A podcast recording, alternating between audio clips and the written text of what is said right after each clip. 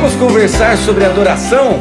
Seja muito bem-vindo ao podcast Palavra Encontro, o seu podcast semanal sobre adoração. Meu nome é Rodolfo, estou contente com a sua companhia. É muito legal saber que tem muita gente Brasil afora que se interessa pelo tema adoração. Adoração para muito além da música, do culto, da liturgia. Aqui a nossa conversa é semanalmente acerca de adoração na perspectiva do chão da vida, do dia a dia mesmo. E vamos em frente hoje. Que bacana é poder trazer aqui para nossa conversa o pastor Breno Neves. Ele que é casado com a Cláudia, pai do Mateus e do Gabriel. Vamos orar pela irmã Cláudia, hein? Três homens dentro de casa. ele é pastor na Igreja Batista no Jardim Satélite, onde lidera as áreas eh, de células e de casais. Tem um ministério muito, muito profícuo. Olha que palavra bonita, hein? Muito interessante acerca de família. Aliás, a propósito, ele é credenciado pela Universidade da Família para ministração de curso de finanças, educação de filhos, relacionamentos. Eles têm um canal no YouTube muito legal chamado Amor e Parceria. Dá uma procurada ali no YouTube, eu vou colocar aqui nas redes sociais do Palavra Encanto para você poder com mais facilidade encontrar esse conteúdo bem legal que o pastor Breno e a sua esposa Cláudia desenvolvem acerca de família. E é sobre isso que ele vai conversar com a gente hoje, adoração no âmbito da família com ênfase nas crianças. Pastor Breno, que legal que você recebeu o nosso convite. Seja muito bem-vindo.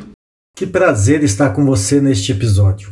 É uma grande alegria compartilhar sobre temas da vida cristã e conversar sobre assuntos ligados à nossa fé e espiritualidade. Rodolfo lançou esse desafio e convite para que eu compartilhasse um pouco sobre adoração e crianças. Uau!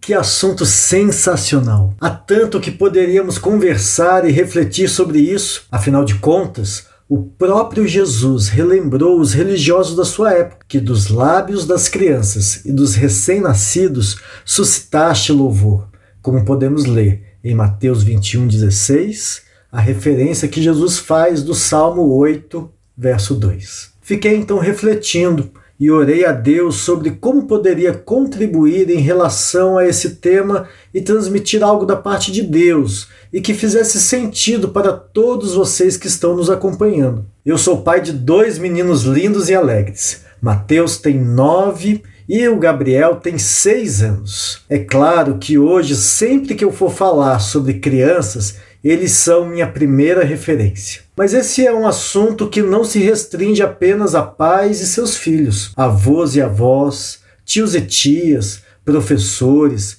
irmãos e irmãs da igreja, líderes de faixas etárias ou qualquer um que, ao olhar para o lado e para baixo, vê um pequeno ser curioso, desafiador, cheio de vida, um milagre da criação de nosso bondoso Deus. Crianças são uma bênção que extrapolam os limites da sua própria família.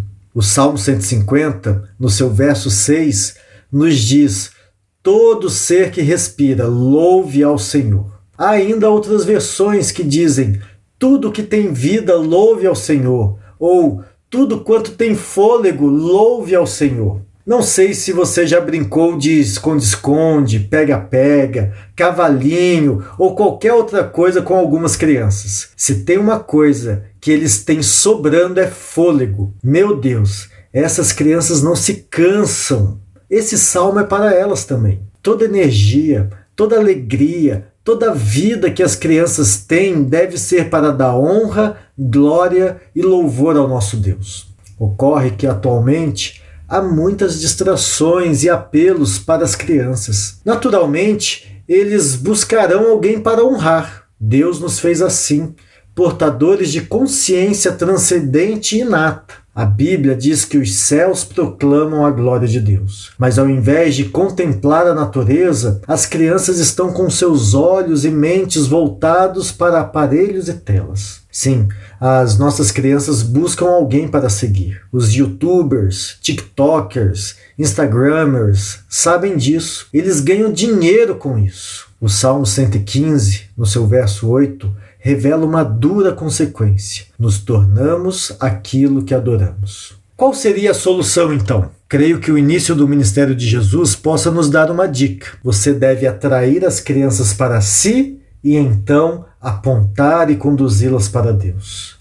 Jesus, ao encontrar com os jovens que se tornariam seus discípulos, fez um convite especial: Vem, sigam-me. Eles, os futuros discípulos, ainda não tinham a consciência de que estavam diante do Deus Filho, até que Jesus assim afirmou: Eu e o Pai somos um. Sei muito bem que eu e você não somos o Deus encarnado, mas como afirma João, a todos quanto receberam a Jesus, o próprio Deus deu-lhe o direito de se tornarem seus filhos. Nós não podemos terceirizar e nos omitir da nossa responsabilidade de sinalizar para as crianças o único Deus digno de toda honra e todo louvor. É nosso papel, seja você pai ou não, é nosso papel de conduzirmos as crianças a adorarem a Deus com todo o corpo, como dizia a canção da minha infância. A Cristo dai louvor com todo ser, com todo corpo, a Cristo dai louvor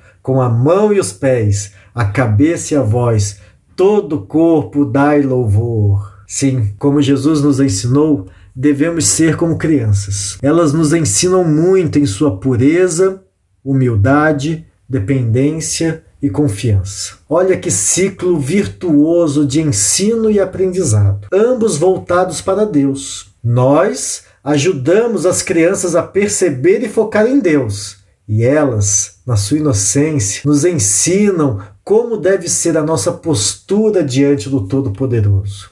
E assim, unidos, adultos e crianças, jovens e velhos, homens e mulheres, meninos e meninas, todos, de todas as idades, viveremos de forma plena, adorando e dando alegria e prazer ao nosso Criador. Para finalizar, eu gostaria de compartilhar rapidamente o que eu e minha esposa Cláudia fazemos aqui em casa, a fim de gerar um ambiente de adoração e a consciência em nossos filhos de que o Senhor, o nosso Deus, é o único Senhor e que eles devem amar o Senhor, o seu Deus, de todo o seu coração, de toda a sua alma e de todas as suas forças. Deus e Sua palavra sempre é pauta dos assuntos. Nos esforçamos para que, em todas as situações, sejam elas as mais simples ou complexas, as mais tristes ou alegres, sempre sinalizamos algum texto, mandamento ou princípio bíblico. Isso não tem hora ou lugar, mas deve ser uma disciplina permanente. Além disso,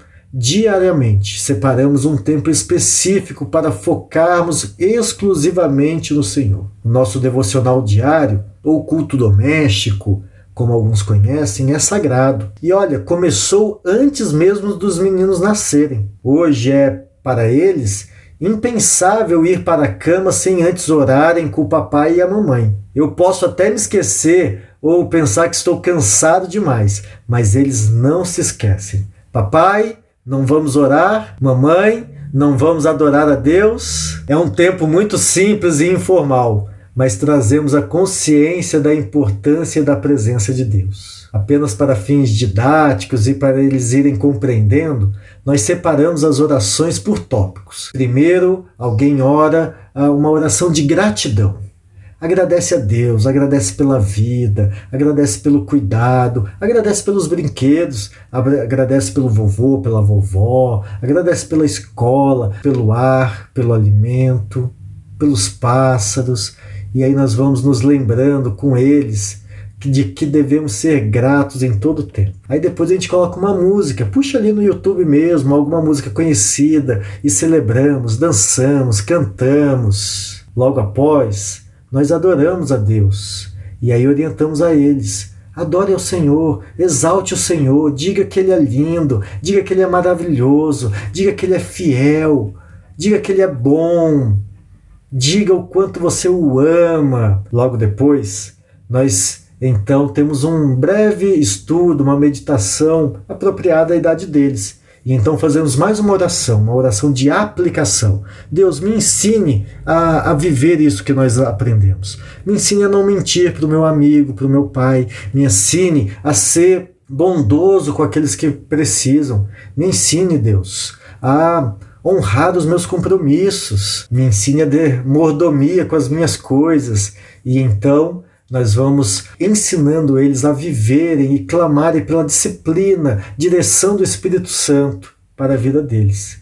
E então nós temos mais uma oração e falamos agora é hora de interceder. Agora nós vamos orar pelos países que estão vivendo conflitos, vamos orar pelos pedidos de, dos irmãos da nossa igreja, da nossa célula. Vocês têm algum pedido? Na sala de vocês, algum amiguinho está precisando de alguma intervenção divina? Vamos orar por eles. Então intercedemos pelos outros. Sempre à noite, essa não pode faltar. É a oração de confissão. Às vezes, o dia foi tão tumultuado que essa é a oração mais longa. Esses meninos não são fáceis, não, e tem muito que confessar ao Senhor. Mas eles precisam entender que Deus, ele é fiel, perdoa os nossos pecados e sempre há um novo amanhecer para vivermos ao lado do Pai. Que momentos especiais, que lembranças gravadas no coração de cada um deles. Como é bom e agradável nos unirmos em adoração ao Senhor.